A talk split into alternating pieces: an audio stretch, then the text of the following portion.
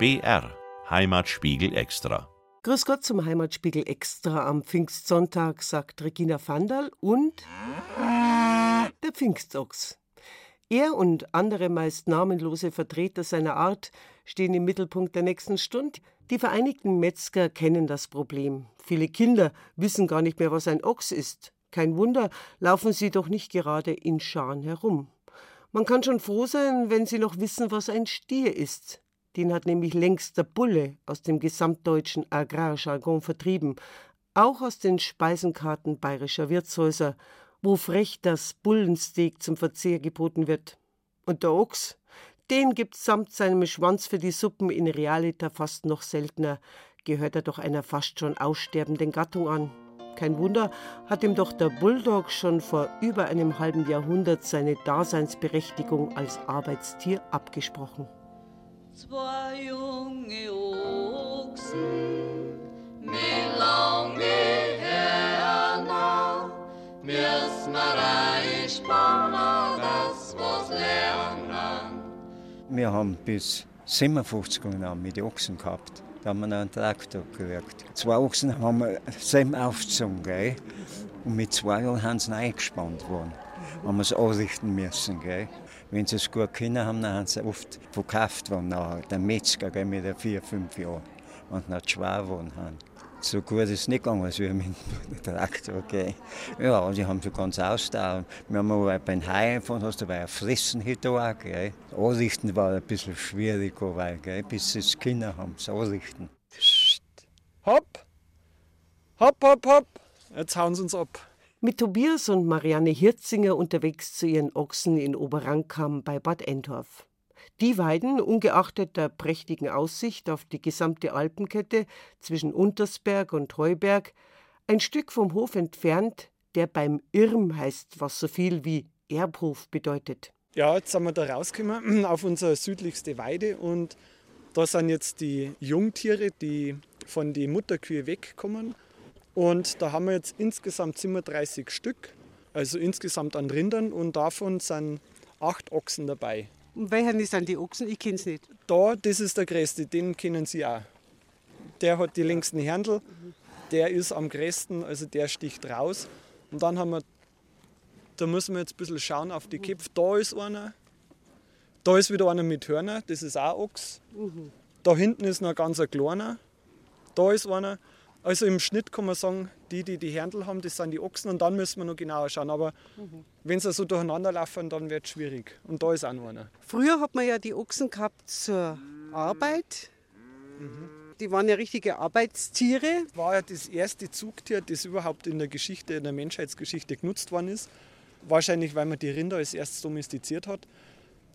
Und man hat halt festgestellt, mit dem Stier funktioniert es nicht, weil der den interessiert es nicht, was der Mensch sagt. Und beim Ochsen ist ja leichter, dass man dem was lernt, aber der ist recht stur. Und früher war es halt dann auch das Zugtier des, des armen Mannes, die sich kein Pferd leisten können haben.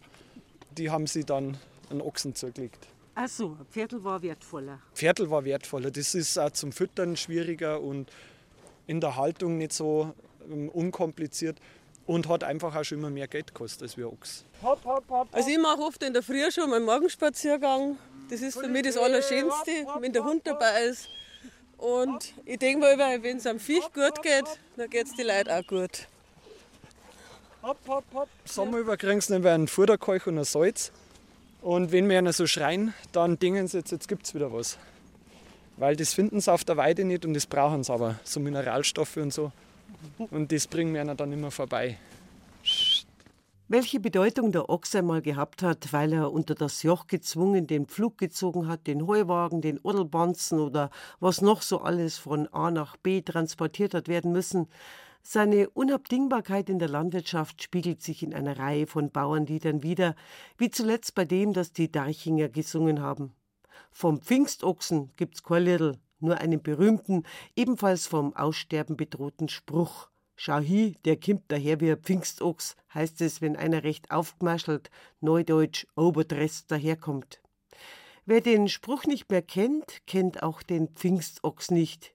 Der Pfingstochs, ein in Vergessenheit geratenes vierbeiniges Lebewesen, dem einmal in längst vergangenen bäuerlich geprägten Zeiten wenigstens einmal im Jahr mehr Ehre als Lob für schwere Arbeit zuteil geworden ist.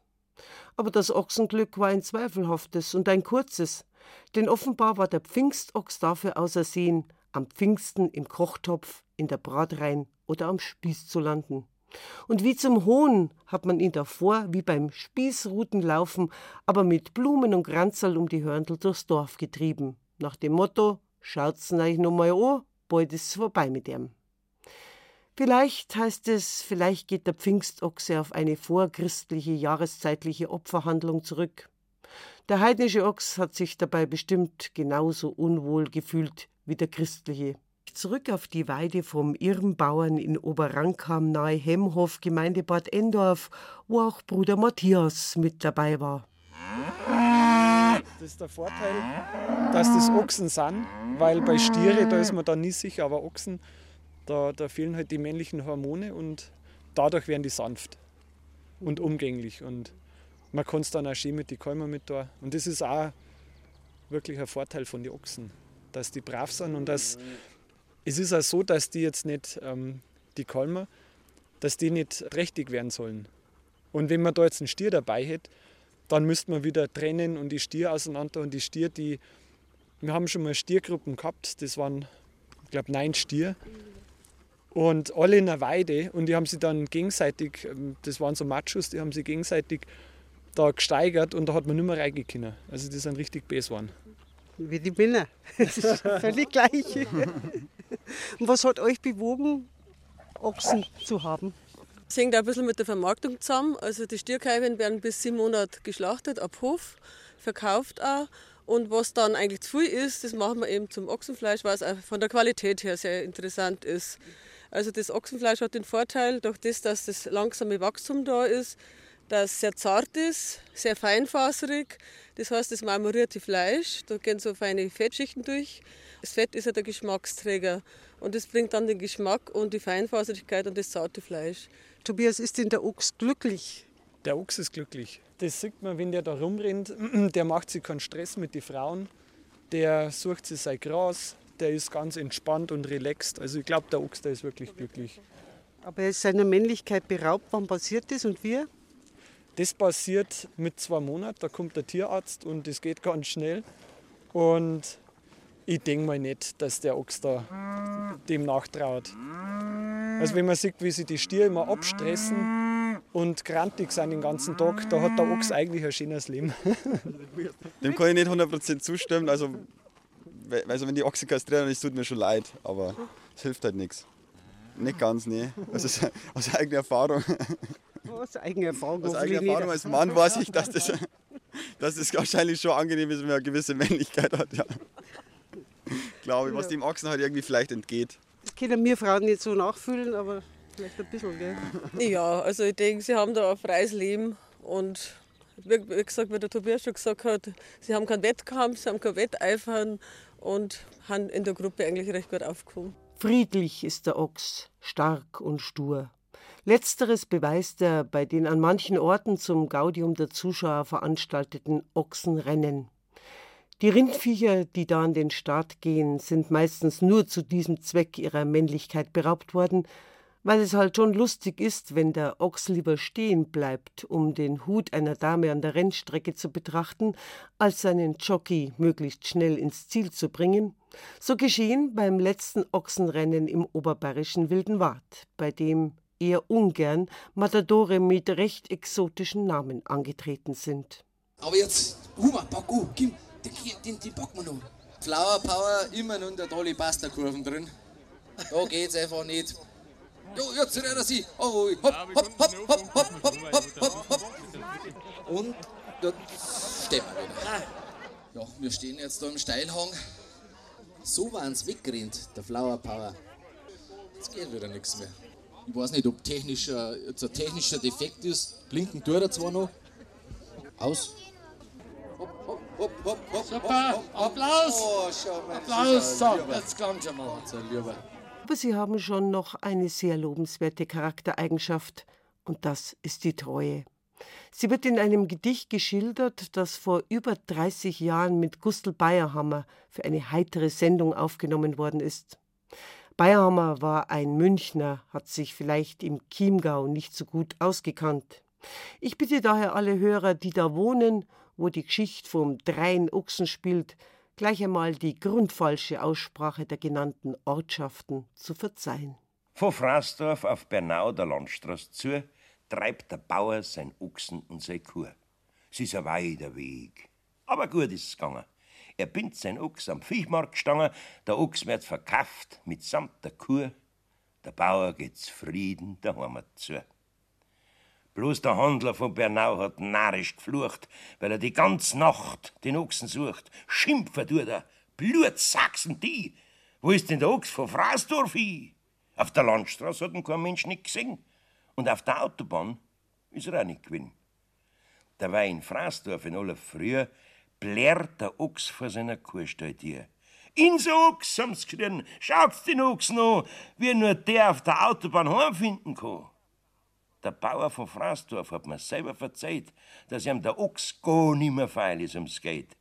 Denn so trei und so anhänglich, sagt er, oh mei, kann heutzutage bloß nur rimpfig sein. Da gibt es das Sprichwort Quod licet Jovi, non licet Bobi, was im Bayerischen am ehesten mit was der Meister darf, darf der Lehrbur noch lang nicht zu übersetzen ist. Da gibt es die urfränkische Stadt Ochsenfurt, die wahrscheinlich deswegen so heißt, weil es da einmal viele Ochsen gegeben hat, denen es ein leichtes war, die Furt am Main zu überqueren. Das gleiche soll übrigens auch für Oxford gelten, die englische Universitätsstadt an der Themse. Vielleicht haben Sie sich auch schon gewundert, warum es so viele Wirtschaften zum Ochsen, wenn nicht gar zum goldenen oder zum roten Ochsen gibt. Die liegen alle an den europäischen Routen, auf denen einmal Ochsen zu den Märkten getrieben worden sind. Eine dieser Ochsenstraßen ist von Ungarn über Wien, Passau, Straubing nach Regensburg und weiter bis nach Aschaffenburg gegangen. 1200 Kilometer weit. Da hat es viele Raststationen für Mensch und Vieh gebraucht. Der Ochsenfiesel sei nur kurz erwähnt, weil der knochenharte Schlagstock nur grausame Erinnerungen wecken kann. Denk mal lieber an den Ochsenfrosch, ein schönes, großäugiges Wesen, das wie der Ochs von Feinschmeckern geliebt wird und ebenfalls wie der Ochs ein eher dumpfes Brüllen von sich gibt. Es heißt übrigens, dass der Pfingstochs der Bruder ist vom Palmesel. Oder anders gesagt, dass früher einmal derjenige, der am Pfingstsonntag als letzter aufgestanden ist, Pfingstochs genannt worden ist. Wie der Langschläfer Palmesel am Palmsonntag. Kann sein oder auch nicht. Ich hoffe, Sie haben es aus dem Bett geschafft und genießen den Feiertag. Regina Vandal wünscht Ihnen einen schönen solchen und ich verabschiede mich für Gott benannt.